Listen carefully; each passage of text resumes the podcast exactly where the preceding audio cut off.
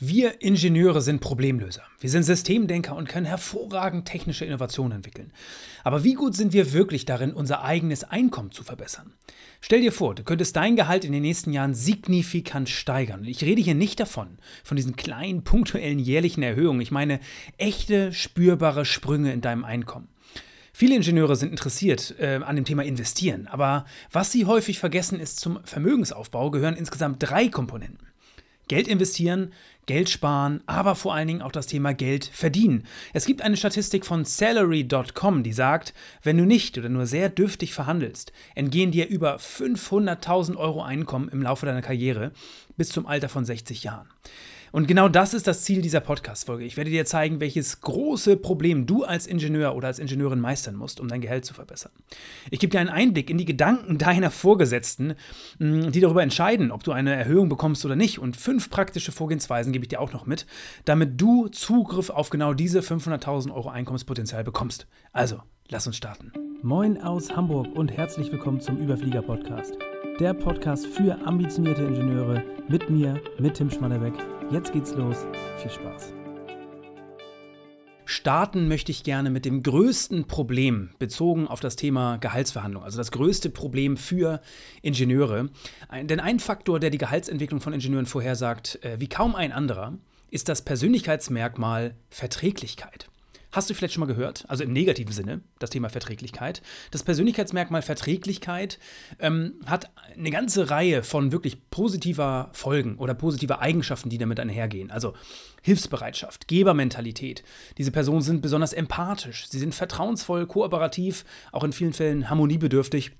Also da gibt es natürlich so eine Spannweite, wie verträglich du bist, äh, also wie, wie stark dieses Persönlichkeitsmerkmal bei dir ausgeprägt ist. Aber natürlich hat das einige Vorteile. Das heißt, du bist in der Regel, wenn du eine, eine Persönlichkeit bist, die sehr verträglich ist, bist du in der Regel ein sehr, sehr guter Teamplayer. Du passt sehr gut in Teams. Ähm, das funktioniert hervorragend. Auf der anderen Seite bist du auch hervorragend geeignet als Servant Leader. Das heißt, du neigst dazu, andere Menschen ja, anzuerkennen, sie Wert zu, also Wertschätzung zu geben, sie unterstützen zu wollen, sie, sie, ja, ihnen zu helfen, etc. Also alles Themen rund um das Thema Servant Leadership, eine sehr moderne Art und Weise der Führung. Es gibt allerdings auch einen Nachteil. Und der schlägt hier besonders ins Gewicht. Und zwar, du stehst in der Regel zu wenig für deine eigenen Interessen ein. Ganz tatsächlich, äh, die meisten ambitionierten Ingenieure, mit denen ich in Kontakt komme oder gekommen bin in den letzten Jahren, hatten ein sehr ausgeprägtes, äh, also dieses Persönlichkeitsmerkmal Verträglichkeit war da sehr ausgeprägt. Generell kann man sagen, wie sich dein Gehalt entwickelt, hängt natürlich von vielen Faktoren ab. Also deinen Skills, deine Erfahrungen, natürlich in vielen Bereichen auch dein Alter, die Branche, das Unternehmen, wie du generell von deinem Umfeld, äh, gerade von deinen Vorgesetzten wahrgenommen wirst. Dein Netzwerk natürlich auch, äh, aber es hängt eben auch stark davon ab, ob, wie häufig und mit welchem Vorgehen du nach einer Gehaltssteigerung fragst. Und hier gibt es ähm, eben genau diesen Konflikt. Also verträgliche Menschen möchten gemocht werden. Das ist eine Hauptmotivation. Das ist vielleicht auch eine unbewusste Hauptmotivation, aber die steckt ganz tief drin. Es ist ganz tief verankert quasi in genau diesen, in, in sehr verträglichen Menschen. Und in solchen Situationen wie ja, in, in, in solchen Gehaltsverhandlungsgesprächen also zu fragen nach mehr Gehalt, das sind in der Regel ähm, Situationen, wo man das Gefühl hat, ja, jetzt werde ich gerade nicht so sehr gemocht. Und das heißt, das ist halt auf jeden Fall eine Konfliktsituation. Was ich sagen kann, ist, ähm, ein ganz großes Problem ist, äh, dass die meisten aus, äh, aufgrund dessen gar nicht erst in solche Verhandlungen gehen, also diesem Konflikt ausweichen. Nach einer Umfrage von auch hier wieder Salary.com verhandeln, und jetzt aufgepasst, 62 Prozent aller Personen im Berufsleben, das ist gar nicht auf Ingenieure nur bezogen, sondern alle in, in, Summe, verhandeln hier ihr Gehalt äh, überhaupt gar nicht. Also vermeiden diesen Konflikt vollkommen. Was ich auf der anderen Seite sagen kann, ist, Personen, die verhandeln, bekommen in der Regel 25% mehr Gehalt, als sie selbst erwartet haben. Und auf der anderen Seite, überhaupt nur 15% der Personen, die in eine Verhandlung gehen, bekommen gar nichts. Oder bekommen nichts dafür. Also es hat für sie keinen Mehrwert, das zu verhandeln. Aber auf der anderen Seite, es gibt auch keine Downside. Das ist so ein bisschen der Kontext. Das heißt, dein großer Gegner ist diese innere Stimme. Also ich gehe stark davon aus, ähm, dass, ich sag mal, auf dieser äh, Spannweite des Persönlichkeitsmerkmals Verträglichkeit gibt es halt zwei Extreme. Und äh, es ist nicht schwarz-weiß, man bewegt sich irgendwo, äh, irgendwo in diesem, also einige sind eher verträglich, andere weniger. Aber wenn du sehr egoistisch bist, wenn du immer in Konflikte gehst, wie du wieder sprichst, sehr skeptisch bist, etc., dann bist du äh, überhaupt nicht verträglich. Aber wie gesagt, die meisten Ingenieure, die ich kennengelernt habe, sind äh, überhaupt gar nicht so. Genau, und, und die, die Podcast-Folge, also das, wie gesagt, das ist dein, dein Gegner, deine innere Stimme, ähm, die dir in diesem ganzen Thema in der Regel im Weg steht. Da wollen wir gleich nochmal ein bisschen genauer drauf eingehen auf verschiedene Tipps und Tricks, die ich mitgebracht habe, ähm, um ja, äh, das nicht spontan machen zu müssen und in diesen Konflikt reinzugehen, dass du vorbereitet bist und ähm, gezielt effektiv gewisse Wege anwenden kannst. Und es gibt, also diese Podcast-Folge ist in zwei Bereiche unterteilt, also zwei Parts. Part 1 ist ähm, ja äh, quasi bevor du in eine neue Rolle rein startest. Und das ist der gesamte Bewerbungsprozess. Das sind drei verschiedene Wege, die ich mitgebracht habe dafür. Ähm, das heißt, es kann auch innerhalb eines Unternehmens sein, extern etc. Also auf jeden Fall, wenn, bevor du in eine neue Rolle startest. Der zweite Punkt, äh, der zweite Part ist quasi danach. Also während du voll in einer Rolle aktiv bist. Egal, wo du gerade drin bist, beide Themen sind im Laufe deines Berufslebens sehr relevant. Und ähm, einmal habe ich drei Wege und einmal zwei Wege mitgebracht. Und da würde ich sagen, würde ich sagen, starten wir mal mit Part Nummer eins vor dem Start und Weg eins. Das Thema, also wir bewegen uns hier in einem Bewerbungsprozess. Und das Thema, die Überschrift für diesen Weg 1 ist das äh, Budget erfragen. Was ist, wenn du deutlich der am besten qualifizierte Kandidat warst oder bist, der interviewt wurde in diesem Bewerbungsprozess, aber du hast gesagt, dass du 50.000 Euro verdienst aktuell? Die anderen Kandidaten, die haben diese Frage umgangen. Ähm, was passiert dann? Also vielleicht lag das Unternehmen, also vielleicht lag das Budget des Unternehmens für diese Position bei 100.000 Euro. Aber jetzt, wo sie wissen, dass du 50.000 verdienst, ähm, können sie natürlich vielleicht dir auch nur 65.000 anbieten. Das ist, diese Ausgangssituation ist natürlich nicht gut. Was ich sagen kann, ist, jedes Unternehmen macht sich vor der Besetzung einer Position Gedanken über ihr Budget. Das ist einer der wichtigsten Sätze überhaupt. Also jedes Unternehmen macht sich vor der Besetzung einer Position Gedanken über ihr Budget. Sie, jedes äh, Unternehmen hat eine Range, eine Vorstellung davon, was zu teuer ist und eine Vorstellung davon, was ähm, ja, realistisch ist. Und die, die meisten Bewerber sind sich dessen nicht bewusst. Das heißt, wenn du deine Gehaltsvorstellungen gleich im ersten Gespräch, gleich so rausposaunst, hast du definitiv einen Nachteil. Es gibt eine goldene Regel in der Gehaltsverhandlung. Derjenige oder diejenige, der oder die als erster eine Zahl nennt, verliert meistens. Und mit verlieren ist natürlich gemeint, es ist hier kein Gegeneinanderarbeiten, aber seid ihr bewusst, es gibt, wie gesagt, einen Budgetrahmen, jetzt in dem Beispiel, was ich gerade genannt habe, irgendwie bis zu 100.000 Euro. Jetzt kommst du um die Ecke und sagst, du verdienst 50.000. Warum sollten sie dir 100.000 geben? Es gibt keinen Grund dafür, sondern es ist auch da natürlich effizienzgetrieben. Das heißt, jedes Unternehmen würde sagen, klar, dann äh, legen wir da nochmal ordentlich was drauf, dann sind wir bei 65.000, haben wir uns vielleicht auch verkalkuliert und wir kommen deutlich günstiger bei weg. Genau, aber ähm, das ist natürlich auch also für dich dann nicht optimal. Ähm, weil du einfach nicht, also und das muss man auch sagen, ein Unternehmen ist nicht unzufrieden, wenn sie 90.000 zahlen, weil dann haben sie immer noch das Gefühl, dass sie unter ihrem Budget geblieben sind. Und das ist dein Ziel, diese Ausgangssituation natürlich auch zu deinen Gunsten zu nutzen. Und man muss dazu sagen, das ist jetzt in dem Fall nichts, was dann dem Unternehmen, also du schadest dem Unternehmen dadurch nicht. Ganz wichtig. Also auch hier ähm, Im Laufe der Folge wirst du vielleicht merken, wie sich deine innere Stimme, was ich gerade genannt habe, der Verträglichkeit immer mehr bemerkbar macht. Und das sind alles natürlich ähm, versuchst du äh, unbe unbewusst natürlich dieser, diesem Schritt außerhalb der Komfortzone auszuweichen. Gebe ich gleich, gehe ich gleich nochmal drauf ein. Aber jetzt schauen wir uns das Ganze mal Schritt für Schritt an. Also, wie kannst du hier in diesem Kontext mit dem Thema Budget konkreter vorgehen? Das heißt also, viele Unternehmen versuchen, äh, die Bewerber oder Kandidaten natürlich vorzuselektieren. Das heißt, auch da in der Regel werden Gehaltsvorstellungen ganz, ganz früh abgefragt. Im ersten Gespräch, vielleicht manchmal sogar vor dem ersten Gespräch in irgendwelchen Online-Portalen. Und das Ganze kann wie, wie, ungefähr wie folgt ablaufen.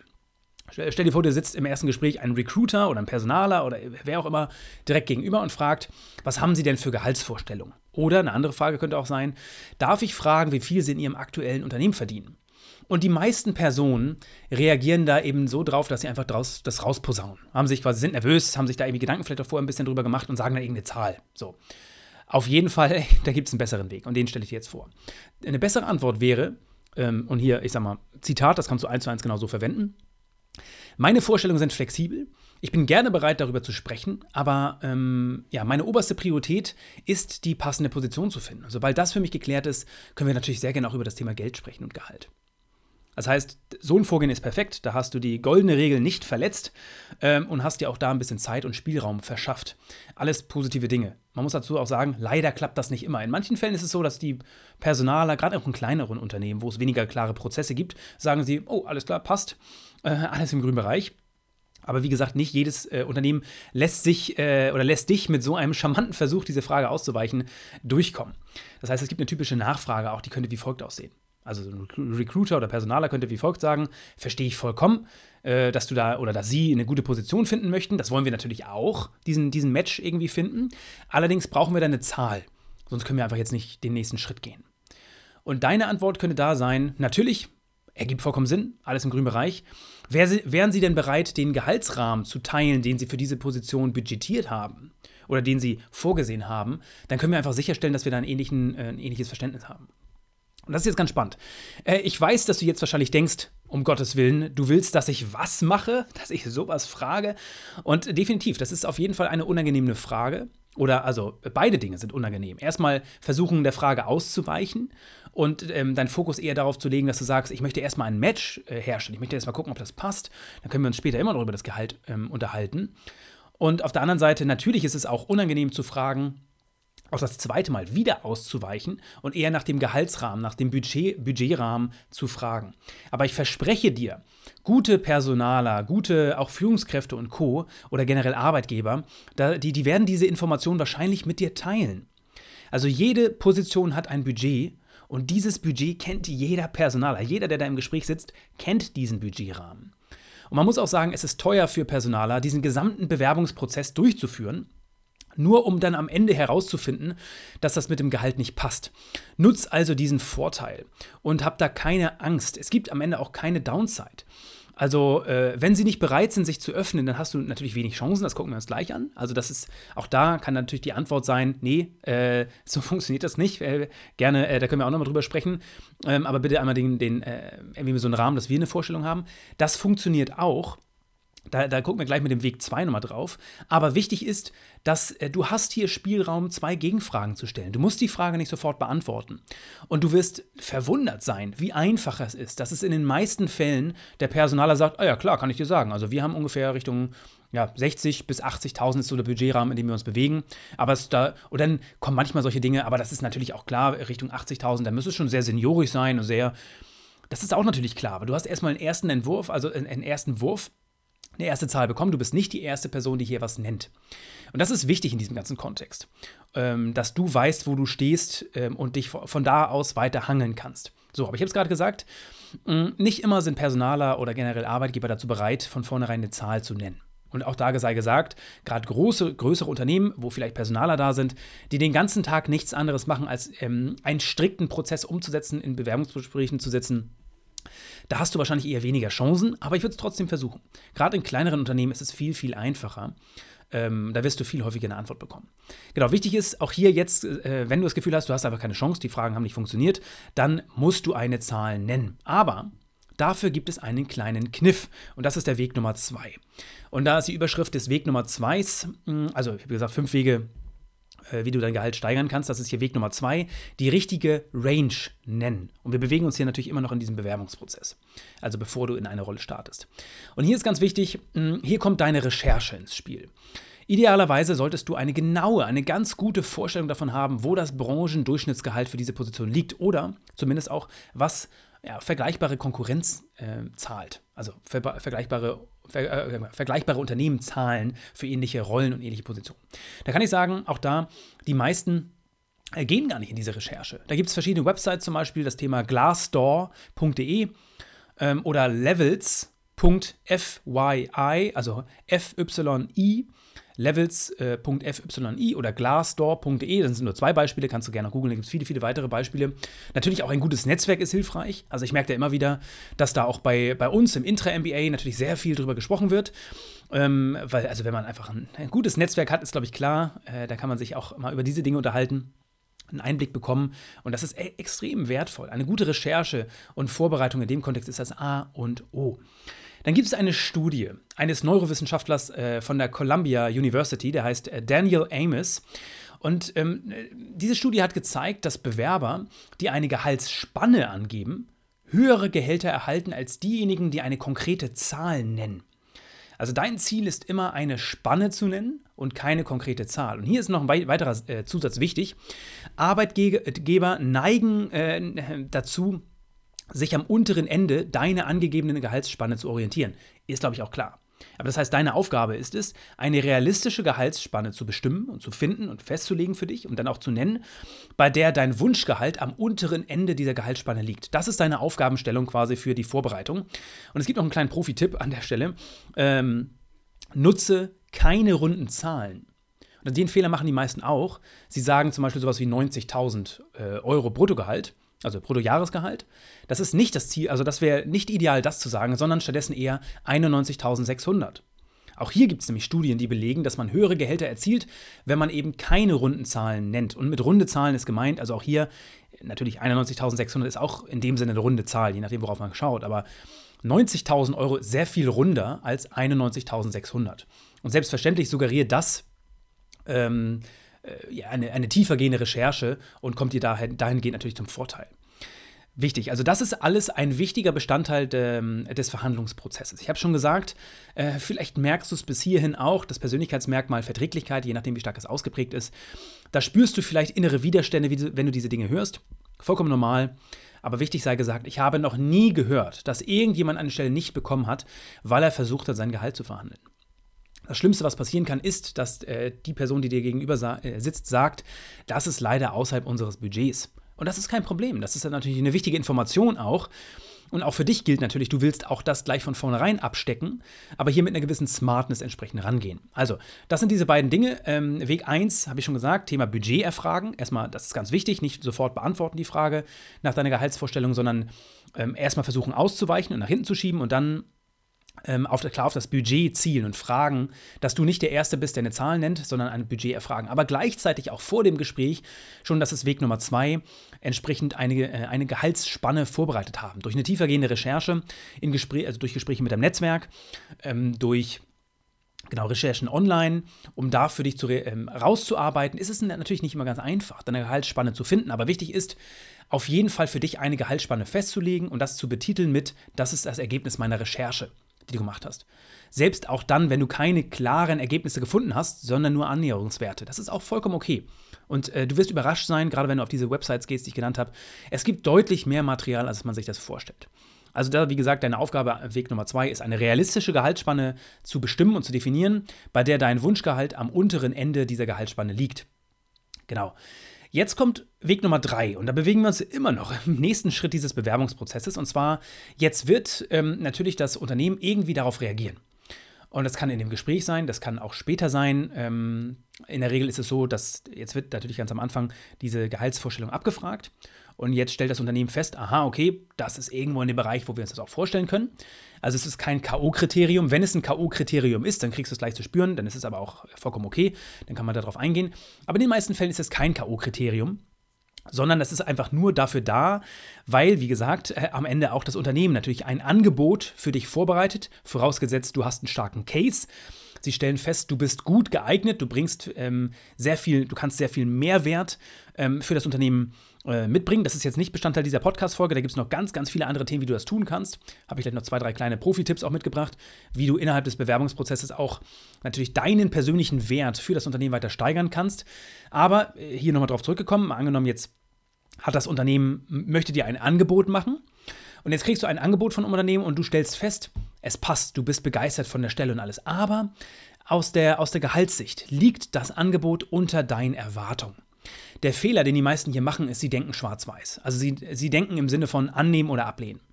Und das ist, wie gesagt, vor dem Hintergrund, dass es eine, eine Budget, einen Budgetrahmen gibt. Immer und, und innerhalb dieses Budgetrahmens versucht das Unternehmen natürlich darauf zu optimieren, mh, mm, natürlich dich günstig auch einzukaufen, wenn man so betiteln möchte. Und das ist auch nichts Verwerfliches. Das ist etwas vollkommen Normales. Also ein Unternehmen äh, muss profitabel sein, um zu bestehen. Es wäre vollkommen absurd zu glauben, dass irgendwie auch da ein Unternehmen Geschenke verteilt, nur weil sie irgendwie jedem gut gesonnen sind. Nein, ein Unternehmen muss profitabel sein, muss ähm, einen guten Cashflow haben und deswegen macht das nur Sinn. Alles andere wäre auf jeden Fall verwerflich, auch äh, zu sagen. Genau, aber die meisten machen den Fehler, dass sie eben hier in Schwarz und Weiß denken.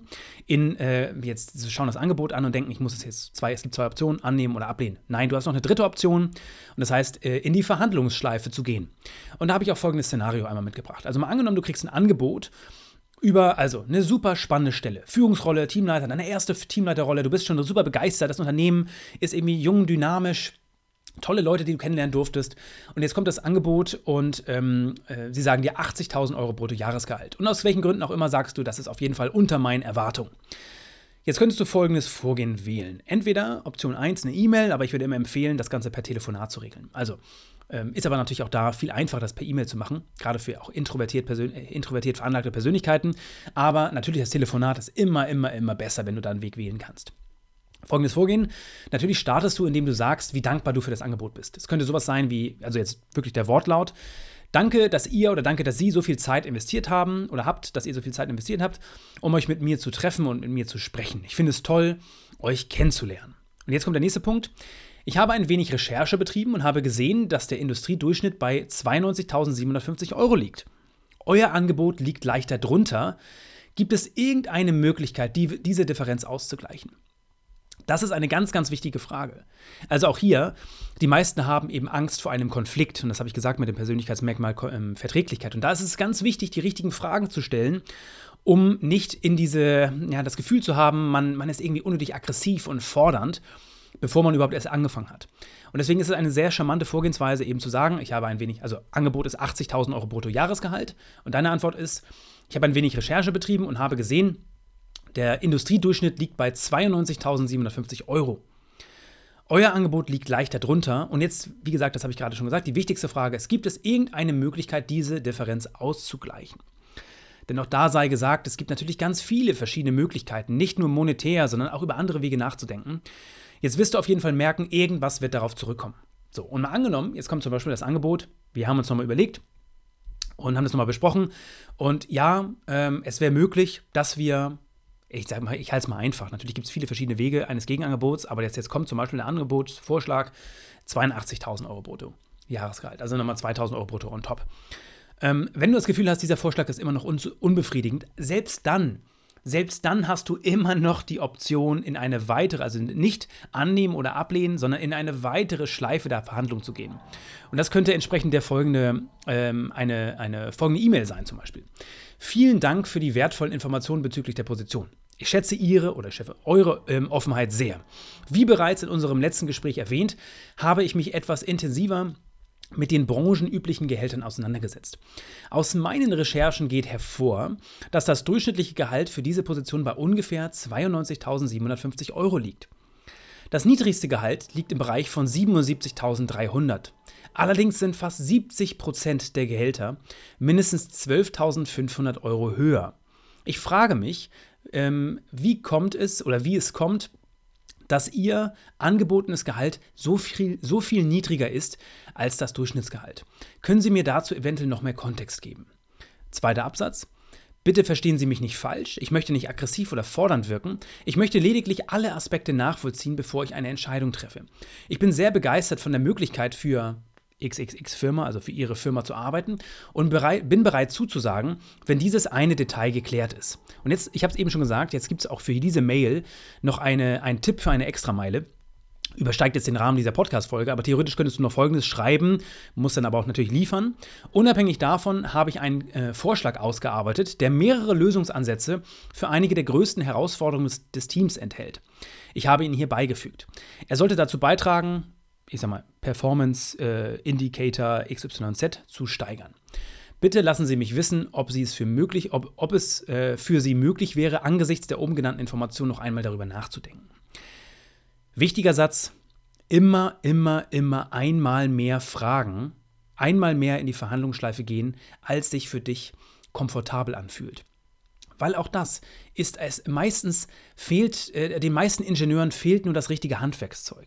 Und hör dir gerne diese Mail noch fünfmal an. Du kannst sie wirklich stoppen, parallel mitschreiben und das in der Form. Du kannst es auch auf deinen Kontext ansetz, äh, anwenden äh, oder, oder natürlich umformulieren. Aber ich versichere dir, wenn du das erste Angebot erhältst, du greifst zum Hörer, telefonierst mit einem Personaler und sagst, Mensch, ich habe eine Recherche betrieben, gibt es da nicht irgendeine Möglichkeit, diese Differenz auszugleichen? Die Personen werden dir gut gesonnen sein, sie wollen dich ja, sonst würden sie kein Angebot machen. Dann kommt in der Regel ein Gegenvorschlag und dann kannst du nochmal so eine Mail schreiben und selbst dann wirst du feststellen, die ist super formuliert, also höflich. Es, es ist so, du wirst niemals bei solchen Mails, dafür habe ich da schon äh, zu häufig dieses in der praktischen Form miterlebt, ähm, wirst du immer wieder die, äh, also oder, äh, es gibt keine Downside, sagen wir mal so. Da wird keiner mit verschränkten Armen dir gegenüber sitzen und sagen, nee, also jetzt ist aber hier Schluss mit lustig, so machen wir das nicht. Weil am Ende darfst du nicht vergessen, du, dir wurde ein Angebot unterbreitet das heißt, die Firma hat sich schon dafür entschieden, dass sie dich gerne haben möchte. Und äh, der zweite Punkt ist halt der Gedanke, ja, wir versuchen mal zu schauen, wie der untere Budgetrahmen, ob das funktioniert. Und dann also merken sie halt, okay, das funktioniert nicht, aber es kann sogar sein, dass du dadurch extrem no noch weiter kompetent rüberkommst, weil du bist vorbereitet, du hast eine Recherche betrieben, du stellst die richtigen Fragen, du wirkst nicht irgendwie fordernd. Das heißt, dieses Vorgehen ist auf jeden Fall dieser Dreiklang, ich habe dir drei Wege gesagt hier, um ähm, bevor du mit einer Rolle startest, schon mit guten Voraussetzungen, was dein Gehalt anbelangt, in diese Rolle zu starten. Das ist natürlich eine, eine der wichtigsten Punkte überhaupt. Mm, es ist also, wenn du mit schlechten Voraussetzungen in eine Rolle startest, hast du von da aus natürlich noch einen weiten Weg zu gehen, um überhaupt dieses, dieses Potenzial, was eigentlich da gewesen wäre, aufzuholen. Das waren also die ersten drei Wege innerhalb des ersten Parts, also wie gesagt vor der Rolle. Jetzt, jetzt schauen wir uns mal den zweiten Part an. Das heißt, jetzt hast du diese Zusage bekommen und selbst auch in der Situation, wenn das alles geklappt hat, perfekt. Hat geklappt, du hast, du wirst auch überrascht sein, kann ich jetzt schon sagen. Du hast dich selbst überwunden, äh, gegen dein Persönlichkeitsmerkmal Verträglichkeit gegen angekämpft und diesen Konflikt gemeistert. Hast jetzt wirklich überraschenderweise mh, noch was rausholen können für dein äh, Gehalt. Alle sind happy, weil du am Ende auch an Bord bist. Äh, gibt einen dicken grünen Haken dahinter und jetzt startest du ähm, in der neuen Rolle. Zuallererst kann ich dir sagen, es ist wichtig, die Perspektive zu wechseln. Und bevor ich dir die, We die Wege 4 und 5 hier, ähm, die übrigens auch enorm wichtig, gerade Weg 5, kann ich dir jetzt schon sagen, da, äh, das ist der, der wichtigste von allen eigentlich, ist es wichtig, die Perspektive zu wechseln. Denn die meisten haben hier einen Denkfehler.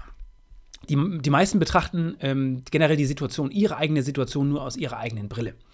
Also im Hinblick auf, ich mache jetzt seit zweieinhalb Jahren ähm, einen hervorragenden, einen herausragenden Job. Es ist ja wohl jetzt langsam mal an der Zeit für eine Gehaltserhöhung. Also so mit verschränkten Armen quasi. Ich weiß nicht, wie es dir geht, wenn du jetzt diese, diese Podcast-Folge hörst. Also es ist nichts Unübliches, wenn ich mit Personen, mit Ingenieuren spreche, die besonders verträglich sind, die noch nie von sich aus eine Gehaltsforderung also in ein Gehaltsgespräch gegangen sind, sondern mehr in der reaktiv wartenden Rolle, da kommt es meistens zu genau diesen Situationen, dass man ein stiller Performer ist, man macht einen guten Job und man wartet auf die Gehaltserhöhung und vielleicht kommt sie auch gar nicht. Jetzt ist natürlich, es gibt noch einige Voraussetzungen. Also auch erstmal Perspektivwechsel bedeutet, ähm, wie steht das Unternehmen da? Struggelt das Unternehmen? Hat das Unternehmen enormes Wachstum? Wie hat sich das Unternehmen entwickelt in den letzten zweieinhalb Jahren? Das ist so die erste Frage. Die ist natürlich wichtig, unabhängig davon, also wenn du jetzt zweieinhalb Jahre einen guten Job gemacht hast, aber du arbeitest in einer Branche, die einfach sinkt und Personal wurde abgebaut und es gab Krisen ohne Ende, dann ist das der entsprechende Kontext, den du nicht vernachlässigen solltest. Das ist ganz wichtig. Nicht ohne Grund sage ich auch da, äh, deine Gehaltsentwicklung hat auch viel damit zu tun. Ähm, gibt ja diese schöne Formel, ähm, also die, die, die Branche hat einen ganz großen Einfluss, also das Wachstumspotenzial der Branche, das Wachstumspotenzial des Unternehmens und dann kommt dein persönliches Engagement, dein persönliches Entwicklungspotenzial und, und wie proaktiv du auch da bist. Und es gilt natürlich auch hier, diese Perspektive zu wechseln und diese beiden Fassaden zu, zu verstehen. Aber dann ist natürlich auch wichtig, wenn du das eingeordnet hast, ist natürlich auch da die wichtig, ähm, die, die, die Perspektive zu wechseln im Hinblick auf den Entscheider. Wer sind denn die verantwortlichen äh, Personen im Unternehmen, die darüber entscheiden, ob du eine Gehaltserhöhung bekommst oder nicht, ob sich da Gehaltsentwicklung, wie sich die Gehaltsentwicklung ähm, in deinem Fall, ja, ähm, ja, was damit passieren soll. Und da stelle ich dir einmal hier ganz kurz einige typische Gedanken vor von Entscheidern. Und das sind, ich weiß gar nicht, hier fünf, sechs, sechs Punkte. Einmal, ich habe es schon genannt, eben das Thema Budget. Also auch natürlich innerhalb einer Rolle wird immer gefragt, wie passt diese Erhöhung in unser Budget als Unternehmen? Oder auch Team oder Abteilung. Haben wir die finanziellen Mittel dafür? Das ist, glaube ich, die wichtigste Frage überhaupt. Ähm, es ist schön, wenn du einen guten Job gemacht hast und ähm, ja, wenn es aus deiner Sicht Zeit ist für eine Gehaltserhöhung, wenn es kein Budget dafür gibt, dann äh, kommst du an Grenzen, die außerhalb deines Rahmens liegen. Und auch außerhalb des Rahmens deines Entscheiders vielleicht. Vielleicht sind da auch ein bisschen die Hände gebunden. Das ist natürlich auch wichtig zu verstehen. Was sind die Second-Order Consequences? Also das bedeutet, ähm, Gedanken des Entscheiders, wenn ich dieser Person eine Erhöhung gebe, werden dann auch alle anderen Mitarbeiter nach einer Erhöhung fragen? Wie kann ich das gerecht und vor allen Dingen auch konsistent handhaben und, und gestalten, das Ganze? Da gibt es noch einen weiteren Faktor. Der Wert des Unternehmens, äh, der, der Wert des Mitarbeiters, also der Wert von dir. Wie wichtig ist dieser Mitarbeiter für das Unternehmen? Wäre der Verlust ähm, ähm, oder was wäre der Verlust, wenn du gehst? Was sind die Kosten? Diese Person zu verlieren? Was sind die Kosten, diese Person neu zu äh, besetzen? Das sind manchmal auch messbare Kosten natürlich, dein Gehalt, aber auch nicht messbare. Also eine neue Person einzuarbeiten, aber auch emotionale Kosten. Bringt es Unruhe? Geht da Vertrauen verloren? Geht hier Wissen verloren? Etc. Das sind alles Gedanken, die eine Führungskraft, ein Entscheider sich in dem Kontext machen. Genauso auch der Markt. Ist das geforderte Gehalt im Einklang mit dem, was andere Unternehmen für eine ähnliche äh, Position zahlen? Sowas auch natürlich typisch. Auch zukünftige Perspektiven oder zukünftiges Potenzial. Wie sehe ich die zukünftige Entwicklung dieser Person im Unternehmen? Ist eine Investition jetzt sinnvoll, wenn ich erwarte, dass sie in, äh, in der Zukunft eine noch wichtigere Rolle spielt? Also Bindung von, von Personen spielt immer eine wichtigere Rolle. Und natürlich auch gibt es alternative Anreize. Also wenn ich nicht das, ähm, das volle geforderte Gehalt bieten kann, gibt es andere Möglichkeiten, Vorteile, Anreize, die ich anbieten könnte. Das ist ganz wichtig, äh, auch da in deiner Situation vielleicht wirklich mal mh, hm, kurz sich hinzusetzen, äh, auch ein Blatt Papier zu, den Namen deines äh, Vorgesetzten zu oder deiner Vorgesetzten zu schreiben und kurz überlegen, was könnten Fragen, Gedanken sein, die ja deinen Vorgesetzten ähm, beschäftigen im Hinblick auf das Thema Gehaltsgespräch, Gehaltsentwicklung. Also wenn du nach mehr Gehalts fragst, was sind die ersten Bedenken, die ersten Gedanken, die dieser Person gleich in den Kopf schießen?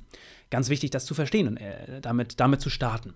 Wichtig, ich bin kein Fan von irgendwelchen Taktiken, Tricks in Gesprächen etc. Das heißt, diese beiden Wege, die ich dir jetzt mitgebe, die sind auf jeden Fall Long-Term-Strategien, also lang, langfristiges Denken das sind Dinge, die solltest du in jeder Rolle immer verinnerlichen, weil die sind definitiv wichtig. Und ich gebe dir jetzt zwei Wege, ähm, die du innerhalb einer Rolle, ähm, auf jeden Fall, es sind Denkweisen, es sind Identitätsmerkmale, es sind Verhaltensweisen, Gewohnheiten, die du an, dir aneignen solltest, die dir dabei helfen, dein Gehalt äh, langfristig zu, zu verbessern. Und das eine Thema ist, der Weg Nummer vier ist, verbinde deine Tätigkeit mit der Profitabilität des Unternehmens. Es ist manchmal nicht ganz einfach zu erkennen, wie eine Person zum Erfolg des Unternehmens beiträgt. Und mit einer Person meine ich dich. Es ist für viele Leute nicht ganz klar, gerade in größeren Unternehmen, wie sie auch auf monetärer Basis zum Erfolg des Unternehmens beitragen. Ähm, genau, das, das klar zu machen. Das heißt also in zweierlei Hinsicht, das für dich persönlich klar zu machen, aber dann natürlich auch deinem Vorgesetzten klar zu machen und deinem Chefchef -Chef und allen Personen im Unternehmen klar zu machen, ähm, wie du zum Erfolg des Unternehmens beiträgst, gerade im Hinblick auf Profitabilität, das ist, das ist ganz, ganz klar deine Aufgabe. Es ist sehr wichtig, outcome-orientiert zu arbeiten. Also immer, also nicht diesen Mikroblick zu haben auf deine Rolle und zu sagen, ja, ich mache meine Rolle gut, darum geht es hier. Ich muss performen, ich muss das, was mein Chef mir gibt, das muss ich gut erledigen, dann bekomme ich ein also eine Gehaltssteigerung. Nein, sondern da die, die rauszuzoomen, den Makroblick einzunehmen, das heißt das Bigger Picture, das große Ganze zu verstehen. Denn die Kernfrage ist, die Kernfrage, die du dir stellen musst, ist immer, wie kann ich mit meiner Rolle zur Profitabilität des Unternehmens beitragen? Ganz wichtig, die meisten haben das im, im, alltäglichen Doing, vergessen das. Und das ist eine der wichtigsten Fragen in Vorbereitung auf ein Gehaltsgespräch. Das heißt, wie verbinde ich das, was ich täglich tue, mit der Profitabilität des Unternehmens. Also ich habe schon gesagt, zwei Aufgaben hast du da, oder drei Aufgaben eigentlich. Erstens, diese Verbindung zu verstehen, deine täglichen Aufgaben, deine Rolle mit der Profitabilität des Unternehmens. Das ist für, die, für viele Personen nicht ganz greifbar. Ich habe da gleich zwei Beispiele noch mitgebracht. Das erstmal zu verstehen. Dann ähm, ist der zweite Punkt, das zu verbessern. Also wie kannst du Argumente sammeln, die genau diese Verbindung signalisieren? Und der dritte Punkt ist dann in Gehaltsgesprächen, aber auch abseits dessen in Form der Sichtbarkeit immer wieder verdeutlichen, dass du mit deiner Rolle, mit deinen Tätigkeiten im hohen Maße zur, Produkt, äh, zur Profitabilität des, der, des Unternehmens beiträgst. Zwei Beispiele. Erstens, mal angenommen, du bist ein Qualitätsmanager. Dann solltest du dir nicht die Frage stellen, wie können wir oder wie kann ich die Qualität verbessern? So. so das ist auch natürlich erstrebenswert, eine tolle Frage, aber das ist nicht die optimale Frage. Eine bessere Frage wäre, wie können wir oder wie kann ich bessere oder wie generell, wie können bessere Qualitätsstandards dazu beitragen, bestehende und auch potenzielle Kunden so zu begeistern, dass wir dadurch äh, ja, mehr Aufträge gewinnen und entsprechend den Umsatz steigern? Das ist eine viel wichtigere Frage, eine viel bessere Frage. Zweite Frage könnte sein, wie können wir Qualitätskontrollen in der Produktion, äh, also genau, ganz wichtig, das ist eine Frage, die ist nicht optimal. Wie können wir Qualitätskontrollen in der, Produ äh, in der Produktion optimieren? Diese die meisten Qualitätsmanager stellen sich solche Fragen. Wie kann ich die Qualitätskontrollen in der Produktion optimieren oder wie können wir das als Team machen? Diese Frage ist nicht optimal. Eine bessere Frage ist, wie können optimierte Qualitätskontrollen dazu beitragen, den Durchsatz in der Produktion zu erhöhen und somit die Produktionskosten pro Einheit, Einheit reduzieren? Das ist die Daseinsberechtigung, also diese Auswirkung deines Handelns zu sehen. Second und Third Order Consequences auf die Gesamtprofitabilität ähm, des Unternehmens ähm, zu projizieren, diese Zusammenhänge zu verstehen und auch wenn du jetzt zum Beispiel Ergebnisse präsentierst in einem internen Projekt oder auch mit einer Person sprichst, dann geht es nicht darum, dass du sagst, wir haben die Qualitätskontrollen in der Produktion verbessert. Das interessiert keinen. Oder zumindest das ist etwas, das ist nur die halbe Message. Eine die bessere Message ist, wir haben Qualitätskontrollen verbessert. Und das hat dazu geführt, dass die Produktivität oder der Durchsatz in der Produktion um x Prozent erhöht wurde. Das, und das wiederum heißt, die Produktionskosten äh, pro Einheit haben wir so reduziert. Das heißt, dieser Auftrag der, äh, der uns so viel Umsatz gebracht hat, hat uns diese Kosten. Das heißt, wir haben eine größere Marge bei diesen Aufträgen. Und das heißt, wir sind unterm Strich, zahlt es auf die Gesamtprofitabilität äh, des Unternehmens ein. Das ist nicht selbstverständlich und hilft deinen Vorgesetzten dabei, diese Brücke zu schließen. Und das ist deine Aufgabe. Das ist auch eine Kompetenz. Sichtbarkeit heißt nicht nur laut zu sein, irgendwo äh, überall präsent zu sein und seinen Namen zu platzieren. Sichtbarkeit heißt genau das, ähm, du kannst die gleiche Anzahl an Gesprächen mit deinen Vorgesetzten, mit deinen Kollegen führen, aber äh, du wirst viel stärker in deiner Sichtbarkeit, wenn du ihnen erklärst, wie deine Tätigkeiten, welchen großen Impact sie haben. Und das ist ganz wichtig. Viele haben das Gefühl, ich trage einen großen Beitrag hier zum Unternehmenserfolg, aber sie kommunizieren es nicht. Und andere Personen verstehen es deshalb nicht. Also setze nicht voraus, zu sagen so, ja, das ist doch, das ist doch klar wenn ich Qualitätskontrollen optimiere, dass die dazu führen, dass wir profitabler werden. Nein, es ist nicht klar. Es ist eine wichtige Aufgabe von dir, das klar zu machen und das immer wieder zu betonen und zu erklären. Zweites Beispiel, Projektingenieur.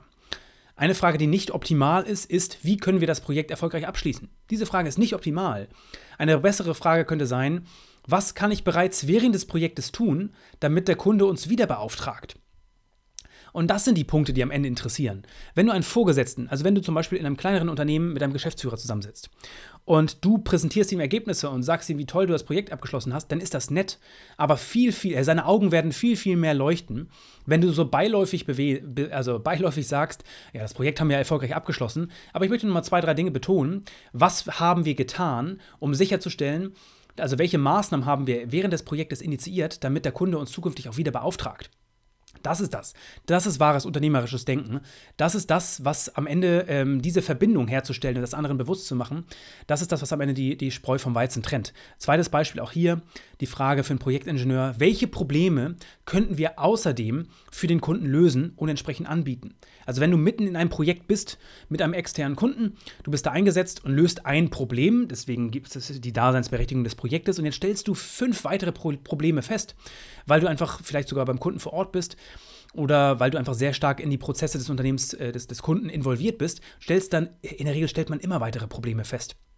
Und jetzt ist halt die, die entsprechende weitere Frage, ähm, auch da unternehmerisches Denken, zu verstehen, was können wir mit diesem Problem machen?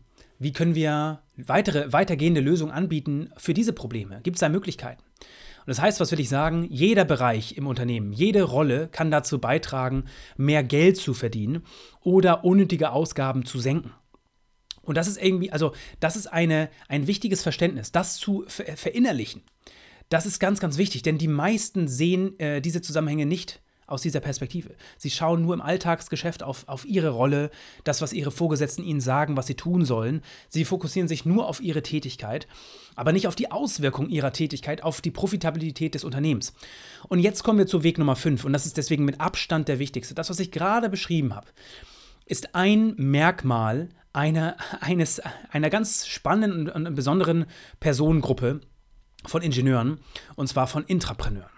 Das heißt, der Weg Nummer 5 ist, ein Intrapreneur zu sein. Das, was ich gerade gesagt habe, so denken Intrapreneure. Und an der Stelle sei gesagt, also das folgende Thema, wo ich jetzt gleich mal nochmal einsteige, den Weg Nummer 5, ähm, das habe ich gerade erst die, die letzten Wochen, also letzte Woche in einem digitalen Live-Workshop intensiv mit knapp 60 Ingenieuren, also angehenden Intrapreneuren, besprochen. Das heißt, by the way, äh, diese digitalen Live-Workshops sind äh, kostenlos und äh, tatsächlich immer gut besucht. Mehr Infos findest du unter mentorwerk.de/slash live. Kannst du gerne mal schauen, ob das was für dich ist, ob du da was rausziehen kannst. Da sprechen wir genau über diese Dinge, die ich gerade besprochen habe. So.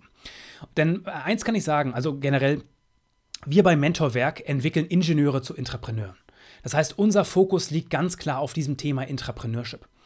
Und darüber möchte ich jetzt sprechen. Und, denn es hat einen gewissen Grund. Also, dass wir diesen Fokus auf das Thema gesetzt haben, hat einen ganz klaren Grund. Das heißt, ähm, im Kontext dieser Folge sei gesagt, Intrapreneure verdienen im Schnitt mehr Geld als klassische Ingenieure. Die Frage, die ich jetzt klären möchte, ist, warum ist das so? Und um das zu verstehen, müssen wir kurz die Perspektive wechseln. Das heißt, in jedem Unternehmen gibt es Personen, die verantwortlich sind für die Ausrichtung des Unternehmens, für die Gestaltung, für die Strategie, für die nächsten, Schri äh, für die nächsten Schritte etc., äh, auch für, für neue äh, Personaleinstellungen, also Entwicklungsprogramme etc. In der Regel sind das die Unternehmer, die Geschäftsführer, das ist der gesamte Führungskreis, alle möglichen Führungskräfte, die sind involviert in, in, ja, ich sag mal, die, diese ganzen Maßnahmen zur Gestaltung der Strategie, aber Gestaltung der Kultur, Gestaltung der, der Organisation, der Ausrichtung des Unternehmens. In den letzten Jahren habe ich äh, ganz, ganz viel, bin ich mit dieser Gruppe an Verantwortungsträgern äh, in Kontakt gekommen. Ob das einfache Gespräche waren im Austausch oder auch in, natürlich in vielerlei Hinsicht in der Zusammenarbeit super spannend. Da können wir auch eigene Folgen drüber zu machen, wie ich da, äh, was ich alles gelernt habe durch verschiedene äh, Geschäftsführer-Coachings, durch Zusammenarbeiten, ähm, durch verschiedene Arten der Zusammenarbeit mit Unternehmensnachfolgern, also junge Geschäftsführer, die gerne das gesamte Unternehmen transformieren wollen. Auf jeden Fall sei gesagt, ich habe da ein ganz interessantes Phänomen festgestellt. Und dieses Phänomen ist der Grund dafür, warum wir in den letzten Jahren dafür uns entschieden haben, unseren Fokus ganz klar auf das Thema Intrapreneurship zu legen. Denn in jedem dieser Unternehmen, was ich kennenlernen durfte in den letzten Jahren, jedes Unternehmen generell, also ob es ist durch meine eigene Arbeit, aber natürlich auch ähm, äh, als, als, also als angehender, ähm, sehr ambitionierter Ingenieur oder eben auch, äh, was ich gerade beschrieben habe, in jedem dieser Unternehmen gab es mindestens eine Person, die auf der einen Seite verhältnismäßig jung war, aber eben auch ja, ungewöhnlich, also ich sag mal stark gefördert wurde. Also äh, so eine Person, vielleicht kennst du diese Person auch. Also so Personen, die, wo man das Gefühl hat, so, irgendwie bist du zu jung, um in dieser verantwortlichen Rolle zu sein. Das ist irgendwie was Ungewöhnliches. Also verhältnismäßig äh, viel Erfahrung für ein junges Alter. Und das heißt, sei es mit zum Beispiel Ende 20, dass man da gemerkt hat, wow, okay, hier ist eine Person, die ist Ende 20, die hat irgendwie drei, vier, fünf Jahre Berufserfahrung erst. Aber der Geschäftsführer redet den ganzen Tag nur von diesem einen zukunftsweisen Projekt was einen großen Impact hat für das, für das Unternehmen langfristig. Und der Projektleiter ist diese Ende 20-jährige Person. Das sind so, auf der einen Seite ist das äh, ein spannendes Thema, aber auf der anderen Seite auch zum Beispiel ein Vertriebsleiter. Mit Anfang 30 und Vertrieb muss man sagen, Vertrieb, also Sales Manager, Vertriebsleiter hat ein Sales-Team und, ähm, und der, der Geschäftsführer, ähm, hat, äh, mit dem ich gesprochen habe, hat da die ganze Zeit betont, ähm, natürlich der, die, die Lebensader des Unternehmens, denn um den Cashflow zu produzieren, ist der Vertrieb. Und auf der anderen Seite hat er auch ganz viel davon gesprochen, dass das ein Juwel ist und das ist der Anwärter für die Geschäftsführung später mal, etc. Solche Aussagen, solche Phänomene gab es in jedem Unternehmen, mit dem ich in den letzten Jahren in Kontakt gekommen bin. Kleiner Trick an der Stelle. Ähm, das ist immer so einfach gesagt. Und sowas hat man vielleicht schon mal gehört. Hast du vielleicht auch schon mal gehört. Aber die meisten Personen kennen vielleicht auch solche Personen gar nicht hautnah. Ich weiß nicht, wie es bei dir im Unternehmen ist, ob du selbst auch solche Personen kennst, ähm, wo du ein bisschen das Gefühl hast, wo, oder wo andere das Gefühl haben, ja, so ein Werdegang ist eigentlich gar nicht realistisch oder gar nicht möglich. Ich verrate dir ein kleines Geheimnis oder einen kleinen Trick an der Stelle. Wenn du ähm, Dutzende solcher Personen mal sehen möchtest, dann gibt es da einen leichten Trick und zwar kannst du das über LinkedIn machen. Mm, das heißt, auf LinkedIn findet man letzten Endes ja eigentlich jede äh, ambitionierte oder die meisten ambitionierten Personen, die irgendwo im Berufsleben sind, auch natürlich mit Ingenieurshintergrund. Das ist relativ einfach. Und ähm, wenn du die LinkedIn-Suche richtig verwendest, findest du genau diese Person. Das heißt, du kannst auch hier gleich mal gerne den Podcast stoppen, deine LinkedIn-App äh, öffnen oder generell im Browser irgendwo LinkedIn öffnen und das folgende in das, in das Suchfenster eingeben. Ich weiß nicht, ob du dich auskennst mit der sogenannten Boolschen Suchfunktion. Das kennen die meisten nicht, kann man übrigens auch wenn man das, wenn man das Handwerkszeug zur boolschen Suche verwendet oder ähm, hat, kann man tatsächlich auch da bei Google etc., äh, unabhängig von, von welcher Suchmaschine, kann man das immer verwenden. Und ein Thema ist, in Anführung, etwas in Anführungsstriche zu, zu machen. Und das Ziel ist jetzt, wenn du junge Personen finden möchtest, die in sehr verantwortlichen Positionen sitzen, folgendes Beispiel. Du gibst ein, Anführungsstriche oben oder generell Anführungsstriche, Bachelor of, wieder Anführungsstriche oben. Das heißt nämlich, also auch da muss man wissen, man kann nicht nach Alter filtern äh, bei LinkedIn, sondern nur, also ist ein Umweg hier, ähm, ich sag mal, sehr erfahrene alte äh, oder ältere Herren, ältere Damen, äh, die Ingenieurswesen, einen Ingenieursstudiengang gemacht haben, die haben in der Regel keinen Bachelor-Abschluss, äh, sondern noch einen Diplomabschluss. Deswegen hier der kleine Trick Bachelor of in Anführungsstrichen. Dann schreibst du AND, also A-N-D. Hier verbindest du also zwei Dinge gemeinsam. Und der zweite äh, Punkt oder Suchbegriff, den du eingeben möchtest, ist Produktionsleiter. Also in der Suchzeile bei LinkedIn gibst du ein, Anführungsstriche oben, Bachelor of, Anführungsstriche oben, Leerzeichen, AND, also für AND, alles groß geschrieben, dann nochmal Leerzeichen und dann einfach Produktionsleiter. Was du jetzt findest, ist eine ganze Fülle an Produktionsleitern.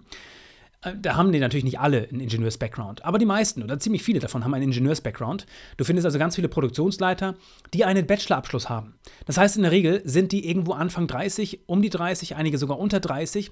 Und die Personen kannst du dir kannst du mal durchklicken und mal angucken. Und da findest du einige sehr beeindruckende Personen. Du kannst auch eine zweite, zweite Möglichkeit ist auch da, ich habe es eben schon gesagt, bei uns im Intra-MBA sind natürlich ganz viele dieser Personen auch, äh, kommen da zusammen. Das heißt, auch wenn du bei LinkedIn einfach mal Intra-MBA alles zusammengeschrieben eingibst, dann findest du Personen, die gerade unsere Ausbildung äh, absolvieren oder auch in der, also zur Ausbildung ähm, eines Intrapreneurs, also zum Intrapreneur, die es schon absolviert haben, also auch Alumnis. Und da wirst du ganz, ganz viele sehr beeindruckende Personen äh, finden, spannende Persönlichkeiten, wo du dann merkst, wow, okay, es gibt dann doch ziemlich viele Unternehmen, äh, ziemlich viele Personen, die äh, einen sehr, sehr, sehr äh, ja, spannenden Werdegang haben. Denn genau das, was ich gerade beschrieben habe, die du da finden wirst, das sind Intrapreneure. Und es, es gibt einen Grund dafür, dass die meisten Geschäftsführer, Unternehmer, auch gute Führungskräfte häufig von diesen Personen sprechen, denn diese Personen sind die wertvollsten Mitarbeiter eines Unternehmens. Warum ist das so? Diese Personen treiben die Unternehmensentwicklung voran. Sie sind die Gestalter von morgen. Sie sind die Führungspersönlichkeiten. Sie ähm, können ihre Kollegen begeistern. Sie gehen die Extrameile etc. Ich glaube, das wirst du alles wissen.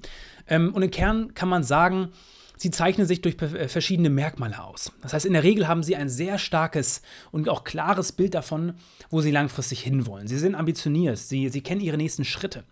Und sie sind vor allen Dingen ein ganz, ganz großes Stichwort. Sie sind proaktiv gerade im Hinblick auf ihre Arbeitsweise, auf ihre Sichtbarkeit. Auch hier wichtig, bezogen auf ihre Arbeitsweise. Also sie treffen Entscheidungen ähm, im Sinne des Unternehmens. Und ich habe es gerade eben auch schon gesagt ähm, beim Thema Sichtbarkeit. Sie sind nicht nur omnipräsent, sondern sie verstehen auch diese Verbindung herzustellen und auch immer wieder zu, zu kommunizieren zwischen dem, was sie tun den ganzen Tag und dem, ähm, ja, und den Auswirkungen auf die Profitabilität des Unternehmens. Und das, und hier ganz wichtig, viele dieser Persönlichkeiten sind introvertiert. Also es hat nichts mit irgendwie extrovertierter Persönlichkeitsmerkmalen zu tun hier an der Stelle.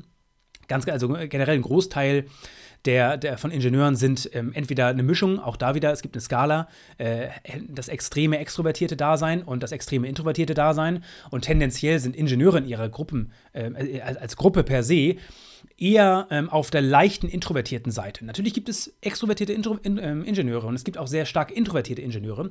Irgendwo dazwischen liegt die Magie, aber hier sei gesagt, Intrapreneure heißt nicht, auch Sichtbarkeit heißt nicht extrovertiert sein, überhaupt gar nicht.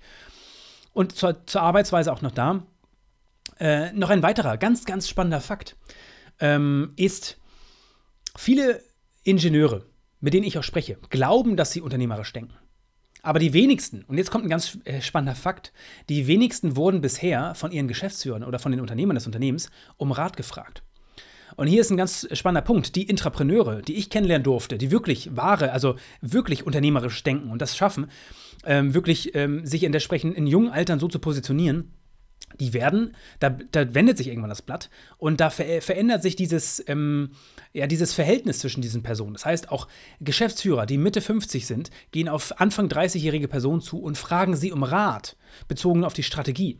Das sind Phänomene. Wenn du sowas noch nie erlebt hast, dann bist du wahrscheinlich noch nicht auf dem Level eines Entrepreneurs. Aber da kommen wir jetzt drauf zu sprechen, weil du merkst wahrscheinlich schon, wir könnten jetzt äh, stundenlang könnte ich über dieses Thema sprechen und da tiefer eingehen. Aber wir wollen jetzt, ich will gleich den Bogen nochmal machen zu dem Eingangsthema natürlich. Ähm, machen, also machen wir natürlich auch da tiefer einsteigen. Das heißt, wenn du mehr über dieses Thema herausfinden möchtest oder generell auch herausfinden möchtest, ob und wie Intrapreneurship zu dir und gerade auch zu deinem individuellen Kontext passt, dann bist du natürlich herzlich eingeladen, bei einem der angesprochen, äh, angesprochenen nächsten Live-Workshops mal mit dabei zu sein. Also da die Termine variieren, ist wie gesagt alles online, alles unverbindlich und kostenlos. Schau gerne unter mentorwerk.de slash live einfach mal mit dabei, da findest du weitere Informationen dazu, ob das das Richtige ist etc., da kannst du tiefer eintauchen. Denn ein wichtiger Hinweis, den möchte ich an der Stelle noch geben. Ich habe es gerade eben schon angesprochen. Es gibt noch einen wichtigen Bremsfaktor bei dieser ganzen Thematik. Und zwar gerade, wenn man sich nicht so gut mit Entrepreneurship auskennt, also, mm, und viele Leute haben da Halbwissen bei diesem Thema, dann ist man sehr stark dazu verleitet, zu sagen, ja, das mache ich ja schon. Ich denke ja schon unternehmerisch ich bin ja schon proaktiv. Und ich kann dir sagen, in 99% der Fällen ist das Gegenteil der Fall. Also diese Personen sind meistens meilenweit davon entfernt, dass sie Intrapreneure sind. Denn hier ist auch wichtig, das Ganze ist eine Spanne. Du kannst Intrapreneur sein, dann bist du aber in der Regel auf dem Level 1 des Intrapreneur-Daseins und nicht auf dem Level 10 oder auch lange noch nicht auf Level 3 oder 4. Ich gebe dir mal ein Gegenbeispiel. Also das heißt, es gibt, also sehr wichtig zu verstehen, es gibt verschiedene Skill-Level eines Intrapreneurs. Und das Gleiche, da können wir mal uns aus einem Beispiel bedienen quasi für das Thema Entrepreneur. Also das, der, den Gegenspieler, Intrapreneur als Unternehmer innerhalb eines Unternehmens und Entrepreneur natürlich als Unternehmertum, als, als normales. Mm, es dauert zehn Minuten, dann kannst du ein Gewerbe anmelden. Klar, danach bist du Unternehmer. Da kannst du mit voller Inbrunst äh, rausposaunen in die Welt, dass du jetzt Unternehmer bist, weil du hast zehn Minuten investiert, ein Gewerbe anzumelden. Aber ich glaube, die meisten wissen, dass diese Personen dann noch lange keine Unternehmer sind. In der Regel sind sie dann eher irgendwo so Richtung Wannabe-Unternehmer. Das heißt, zwischen diesen Personen und ich sag mal, wir machen es mal extrem, zwischen diesen Personen und sagen wir mal Elon Musk, da liegen Welten. Das heißt, natürlich sind das äh, Unternehmer auf dem Papier. Jemand, der ein Gewerbe angemeldet hat, der kann sich Unternehmer nennen oder der auch schon ein, zwei, drei Jahre Erfahrung hat. Auch, ähm, ja, die, die können sich als Unternehmer bezeichnen. Aber auch ein Elon Musk ist auf dem Papier ein Unternehmer, aber ich glaube, wir brauchen da gar nicht drüber reden, dass das Skill-Level zwischen diesen beiden Personen, äh, da liegen sowas von Welten zwischen. Der eine ist ein herausragender Unternehmer, der, äh, wo man auch sieht, also das Thema Show, Don't Tell, wo man durch Fakten, durch, durch also Fakten, die man sehen und die man messen kann, ähm, weiß, dass das, dass das unternehmerische Skill-Level sehr hoch ist und auf der anderen Seite hat jemand ein Gewerbe angemeldet.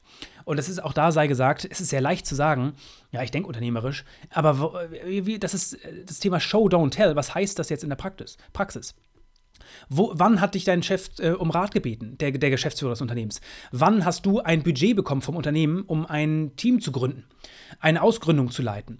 Wann war der Moment, wo du ein, ja, das wichtigste Projekt des Unternehmens ähm, ja, vorantreiben durftest. Wann saßt du in einer Führungsrunde als Führungskraft, wo du gemerkt hast, wow, ich bin halb so jung wie der nächstältere? Das sind die Momente, wo sich zeigt, wo dein Skill-Level im Intrapreneur-Dasein langsam sich Richtung Level 10 bewegt. In der Regel, wenn du einfach nur sagst, ich denke unternehmerisch, dann ist das meistens, bewegst du dich da Richtung Level 1. Und es ist auch klar, unternehmerisches Denken ist klar. Das ist, ist auch natürlich das Thema, äh, dass es einfach zu sagen ist oder generell, ähm, gut, ich, ich drehe mich vielleicht hier im Kreis, ich will da gar nicht so, so tiefer mit reingehen. Äh, du merkst vielleicht hier, wie mich dieses Thema in den letzten Jahren äh, sehr, sehr ähm, befasst hat oder mich sehr stark damit befasst habe. Aber auf, auf der Seite sei gesagt, also bei Intrapreneur ist es das Gleiche. Ganz viele Personen sagen, sie sind Intrapreneure, obwohl sie quasi gerade erst ein Gewerbe angemeldet haben. Äh, das natürlich im übertragenen Sinne. Und gerade, wenn man sich etwas tiefer mit dem Thema auseinandersetzt, stellt man sehr schnell fest, dass es dann noch sehr, sehr viel mehr zu lernen gibt, ähm, um wirkliche Intrapreneur-Skills sich anzueignen. Das war eine ganze Fülle, über die wir gesprochen haben, also eine ganze Menge an Themen, über die wir gesprochen haben. Aber ich glaube, es waren auch wichtige Themen dabei. Fünf Wege, dein Gehalt zu steigern. Was haben wir besprochen. Ich habe eingangs gesagt, die meisten Ingenieure haben das Problem mit ihrer eigenen Verträglichkeit. Das heißt, dieses Persönlichkeitsmerkmal ist stark geprägt und 62 Prozent aller Menschen, also Menschen, Ingenieure eingeschlossen, haben das Problem, dass sie durch dieses Persönlichkeitsmerkmal gar nicht erst in Verhandlungen gehen. Sie wollen diesem Konflikt ausweichen. Und ich habe es auch gesagt, es gibt da Studien zu, die sagen, wenn du nicht oder nur sehr dürftig verhandelst, dann entgehen dir über äh, 500.000 Euro Einkommen, Bruttoeinkommen im Laufe deiner Karriere bis zum Alter von 60 Jahren. Und da ist natürlich das Ziel, das zu meistern. Und für alle Personen, die ambitioniert sind, ist, glaube ich, auch offensichtlich, dass man sich nicht durch irgendwelche genetischen Faktoren seiner Persönlichkeitsmerkmale begrenzen möchte. Das kann man alles lernen. Es ist einfach nur die Frage, wie. Und es braucht man, man braucht das richtige Handwerkszeug. Dafür habe ich über zwei Parts gesprochen. Einmal äh, drei Wege vor, ähm, bevor du in eine Rolle startest und drei, äh, eine neue Rolle startest und zwei Wege nach dem Start. Erstmal das Thema Budget erfragen. Das ist der erste Weg, was die meisten nicht machen. Also die goldene Regel ist, die Person, die als erstes eine Zahl nennt, verliert meistens oder holt unterm Strich das, also mehr raus ähm, oder also mehr, mehr für sich persönlich oder fürs Unternehmen. Das heißt, bei der Frage nach der Gehaltsvorstellung gerne ausweichen und eher auf das Thema eingehen, ähm, zu fragen, genau, ähm, wie der, wie der Budgetrahmen aussieht. Wenn jetzt da kommt die Frage oder die, wenn das Unternehmen sagt, nein, machen wir nicht, dann kommt Weg Nummer zwei und das ist die richtige Range zu definieren. Das heißt, du musst in die Recherche gehen, da mal rausfinden, die Aufgabe für dich in der Recherche ist, eine realistische Gehaltsspanne zu bestimmen, bei der dein Wunschgehalt am unteren Ende, am unteren Rand liegt. Und noch kleiner Zusatztipp, den ich genannt habe, keine runden Zahlen nehmen, sondern na, leichte, leichte ähm, ja, Variationen reinbringen, statt 90.000 Euro 91.600 zum Beispiel. Und wichtig auch der Stelle sei nochmal gesagt, ich habe noch nie gehört, dass jemand, der gut vorbereitet ist und eine Gehaltsspanne nennt, und ähm, eben versucht, das Budget zu erfragen, dass der direkt irgendwie auf eine patzige Reaktion gestoßen ist und sofort irgendwie raus war. Überhaupt gar nicht. Das Schlimmste, was passieren kann, ist, dass die Person dir sagen, dass es außerhalb des Budgets ist. Und jetzt kriegst du am Ende des ähm, Bewerbungsprozesses ein Angebot und du bist vielleicht nicht ganz zufrieden mit dem Angebot. Das ist Weg Nummer drei. Wie kannst du darauf reagieren?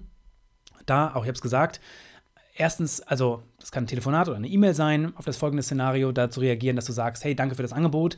Ich habe recherchiert und habe gesehen, dass das unter dem äh, Industriedurchschnitt von 72.000, äh, 92.750 Euro liegt. Äh, gibt es irgendeine Möglichkeit, diese Differenz auszugleichen? Das ist Weg Nummer zwei. Und das zweite war die Mail, die ich vorgelesen habe. Auch da gerne nochmal reingehen. Äh, die Message dabei ist, immer einmal mehr fragen, als sich komfortabel anfühlt. Also du hast immer die Möglichkeit, es gibt immer eine dritte Option. Es gibt nicht nur die Option 1 annehmen, Option 2 ablehnen oder Option 3 die dritte Option, eine Schleife drehen. Selbst wenn du das super spannend findest, das Unternehmen, und du möchtest unbedingt anfangen, immer, immer, immer noch einmal mehr in diese Schleife reingehen. Und das über die Wege, die ich dir vorgestellt habe, da hast du, gibt es eigentlich in der Regel keine Downside. Dann hast du die Zusage für diese Rolle ähm, oder du bist auch in deiner jetzigen Situation. Da gibt es zwei Dinge. Einmal, was ich betont habe zuallererst. Nicht nur aus deiner persönlichen Brille zu schauen, sondern auch da die Perspektive zu wechseln, habe ich dir einige Gedanken von Entscheidern genannt. Schau da gerne sonst im Zweifel nochmal rein. Und ansonsten der Weg Nummer vier, ganz, ganz, ganz wichtig. Zu jeder Zeit im Unternehmen solltest du deine, ähm, deine Tätigkeiten mit der Profitabilität des Unternehmens verbinden. Das heißt, die Kernfrage ist, wie kann ich mit meiner Rolle zur Profitabilität des Unternehmens beitragen? Wie verbinde ich das, was ich täglich tue, mit der Profitabilität des Unternehmens? Das ist ein ganz, ganz wichtiger Faktor, das nicht nur erstens selbst zu verstehen, diese Verbindung zu verbessern natürlich, also da, da, Argumente quasi für dich zu sammeln in dem Kontext und auch das zu kommunizieren, in dem Kontext sichtbar zu sein. Ganz, ganz, Faktor, äh, ganz wichtiger Faktor der Sichtbarkeit. Und ich habe es betont, dieser eine Punkt war nur ein Beispiel des Intrapreneurships-Daseins oder des, generell des, des Daseins eines Intrapreneurs, einer Intrapreneurin. Und das ist Weg Nummer 5. Vollumfänglich in das Thema Intrapreneurship einsteigen. Ähm, genau, habt ihr einige Punkte genannt, warum das so wertvoll ist. Warum Intrapreneure zu den wertvollsten Mitarbeitern eines, eines Unternehmens ähm, gehören. Intrapreneure oder generell dieses Thema unternehmerisches Denken ist immer sehr, sehr leicht gesagt. Am Ende gibt es eine Spannbreite, man kann eine ganze Menge lernen. Einige Punkte habe ich genannt. Wenn du da tiefer einsteigen willst, oder genau, ein wichtiger Part noch, was ich genannt habe, wenn du überhaupt erstmal verstehen möchtest, was kann das bedeuten? Für viele ist das übrigens auch ein blinder Fleck, den sie lösen. Dass die eigene ähm, nachdem sie festgestellt haben, also diese LinkedIn-Suche mal gemacht haben und Werde, äh, Werdegänge von anderen Personen gesehen haben, kann es dazu führen, dass du plötzlich höhere Ziele setzt. Weil du merkst, wow, okay, das ist möglich. Ich wusste gar nicht, dass das möglich ist, weil man sowas bisher noch nie gesehen hat. Das kann natürlich ein erster spannender Punkt sein, höhere Ziele zu setzen, weil man plötzlich feststellt, diese Ziele zu setzen sind realistisch. Aber auf der anderen Seite ist auch wichtig zu verstehen, diese Personen kriegen nur das Vertrauen ihrer Vorgesetzten, weil sie das Skillset eines Intrapreneurs beherrschen. Und wenn du da tiefer eintauchen möchtest, habe ich angeboten, schau da gerne vorbei unter mentorwerk.de slash live. Gibt es ganz, ganz viele, viele verschiedene hm, Termine, die wird es auch in den nächsten Wochen noch geben zu dem Thema, ähm, wo du ja, dich unverbindlich einfach mal anmelden kannst, mal mit dabei sein, mal horchen kannst. Wo und wie gibt es da Möglichkeiten, Quick Wins, Low-Hanging Fruits, die du für dich in der Praxis umsetzen kannst, damit du dich sukzessive ein bisschen mehr zum Intrapreneur entwickelst. Und am Ende, und das ist die Message, die ich hier auch genannt habe, es gibt einen Grund dafür, Intrapreneure haben in der Regel ein attraktiveres äh, Gehalt als klassische Ingenieure und das ist genau dieser, sind die Gründe, die ich genannt habe. Ähm, genau, also das sind fünf Wege gewesen, dein Gehalt zu steigern. Ich hoffe, da waren einige Impulse mit dabei. Ziemlich lange Folge. Ähm, genau, ansonsten, das soll es gewesen sein. Liebe Grüße aus Hamburg, dein Tim. Kennst du schon unsere Mentor Notes? Mehr als 1500 ambitionierte Ingenieure sind bereits mit dabei. Jeden Freitag sende ich Ihnen eine kurze E-Mail mit außergewöhnlichen Impulsen für Ihre Weiterentwicklung. Wenn dir die Ideen aus diesem Podcast gefallen, dann, das verspreche ich dir, wirst du die Mentor Notes lieben. Die Anmeldung ist natürlich unverbindlich, aber natürlich nur für diejenigen, die motiviert sind, beruflich richtig was zu bewegen. Mehr erfährst du unter mentorwerk.de slash mentornotes, also Mentor, wie man es spricht, und Notes, N-O-T-E-S. Und ich habe natürlich noch ein kleines Geschenk für dich. Wenn du dich über diesen Link anmeldest, bekommst du einen kleinen siebenteiligen Minikurs. Wie vermeide ich Stagnation im Job? Wie lege ich den Grundstein für eine Führungskarriere? Und wie werde ich zum Intrapreneur? Diese Fragen beantworte ich im Minikurs. Aber mehr will ich gar nicht verraten, lass dich einfach überraschen. mentorwerk.de slash mentornotes. Schließ dich 1500 ambitionierten Ingenieuren an und erhalte meine besten Ideen. Du wirst es definitiv nicht bereuen. Also, bis zum nächsten Mal. Liebe Grüße aus Hamburg, dein Tim.